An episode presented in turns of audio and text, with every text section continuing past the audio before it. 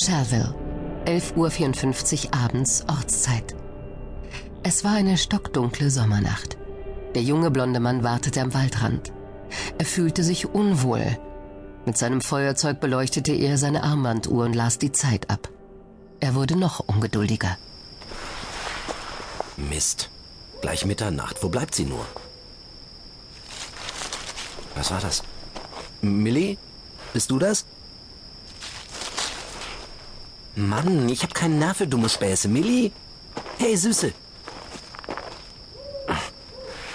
War wohl ein Tier. Ah, Mensch, Millie, wo bleibst du nur?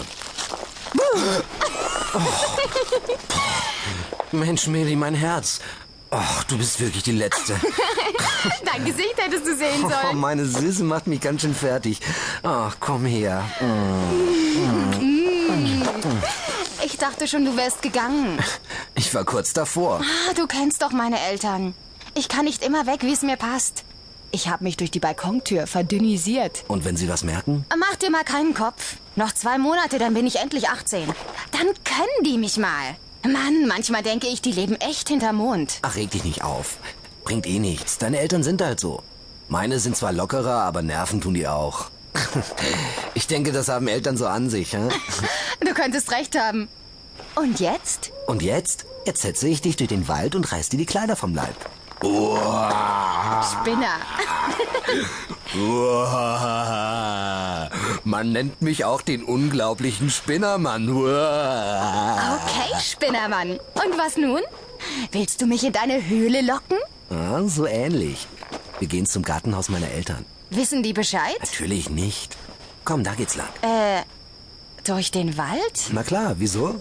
Hat mein Schätzchen etwa Angst? Also, unheimlich ist es schon. Quatsch, der Wald ist immer gleich, ob am Tag oder in der Nacht. Haha. Nur, dass es jetzt stockfinster ist. Wie weit ist es denn bis zum Gartenhäuschen? Höchstens 200 Meter. Außerdem habe ich eine Taschenlampe dabei und der Vollmond scheint auch hell. Also gut, lass uns gehen. Es wird dir gefallen. Was denn? Hm, Lass dich überraschen. Die Taschenlampe ist echt geil. die macht die Nacht zum Tag.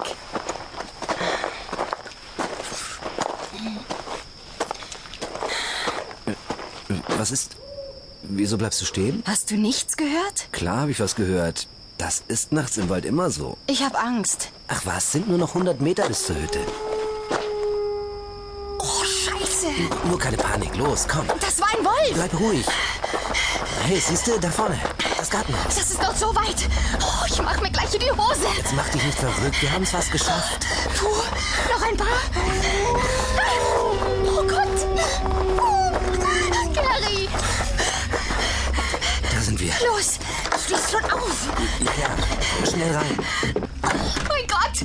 Puh, ich krieg echt einen Kollaps. Was war das? Keine Ahnung.